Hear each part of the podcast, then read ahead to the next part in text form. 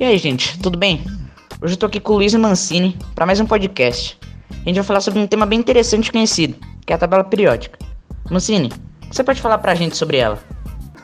Bom, primeiramente a tabela periódica é dividida em duas partes: as torres altas, localizadas nas pontas, e as torres baixas, localizadas no meio. As torres baixas fazem parte de um grupo chamados elementos de transição. Já as torres altas fazem parte de um grupo chamado elementos representativos. Caramba, interessante. E você, Luiz? O que você pode dizer pra gente sobre esses elementos de transição e esses elementos representativos? Bom, Felipe, os elementos representativos possuem um elétron mais energético no subnível S ou P, dependendo da família a que pertencem.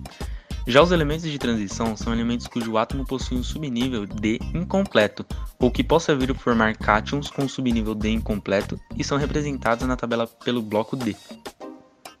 Bom, isso pode parecer meio complicado, mas não é.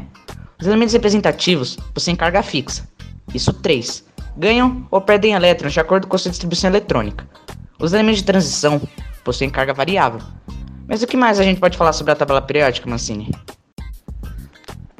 Bom, a tabela periódica também é dividida em 18 famílias na vertical e 7 grupos na horizontal. Além disso, os elementos são organizados em ordem crescente número atômico. A organização em famílias é de acordo com o seu último elétron na camada de valência. Já os períodos indicam o número de camadas eletrônicas ao redor do núcleo. E o que seria essa camada de valência? Você poderia explicar pra gente, Luiz? Claro que sim. Bom, um átomo possui sete camadas, por isso temos sete períodos. E a última camada de um átomo que possui um elétron é chamada de camada de valência. Bom, acho que agora tá ficando um pouco mais claro entender. Mas e as famílias? Elas têm algum nome em específico? Apenas as torres altas possuem nomes de acordo com as características deles, sendo elas o grupo 1, metais alcalinos, o grupo 2, são os metais alcalinos terrosos, o grupo 13, que é a família do boro, o 14, a família do carbono, o 15, a família do nitrogênio, o 16, os calcogênios, o 17, os halogênios e o grupo 18, gases nobres. Mas calma aí, Luiz. São 18 famílias. Por que você falou apenas 9? Por conta das torres baixas, por elas serem elementos de transição, elas não possuem uma carga fixa, por isso não possuem um nome específico. Hum, agora tá bem melhor para entender. Você, Mancini, pode explicar o porquê das famílias serem nomeadas dessa forma? Vamos começar pelos metais alcalinos. Eles têm esse nome porque são sólidos e brilhantes em condições ambientes, muito reativos, macios e bons condutores de eletricidade.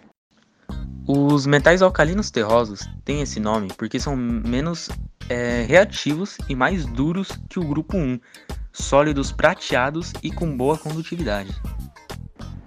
A família do boro é assim nomeada porque são sólidos em condições ambientes prateados, exceto o boro. Já a família do carbono se chama assim porque são sólidos em condições ambientes, e a família do nitrogênio se chama assim porque são sólidos, exceto o nitrogênio, que se apresenta na forma gasosa em condições ambientes.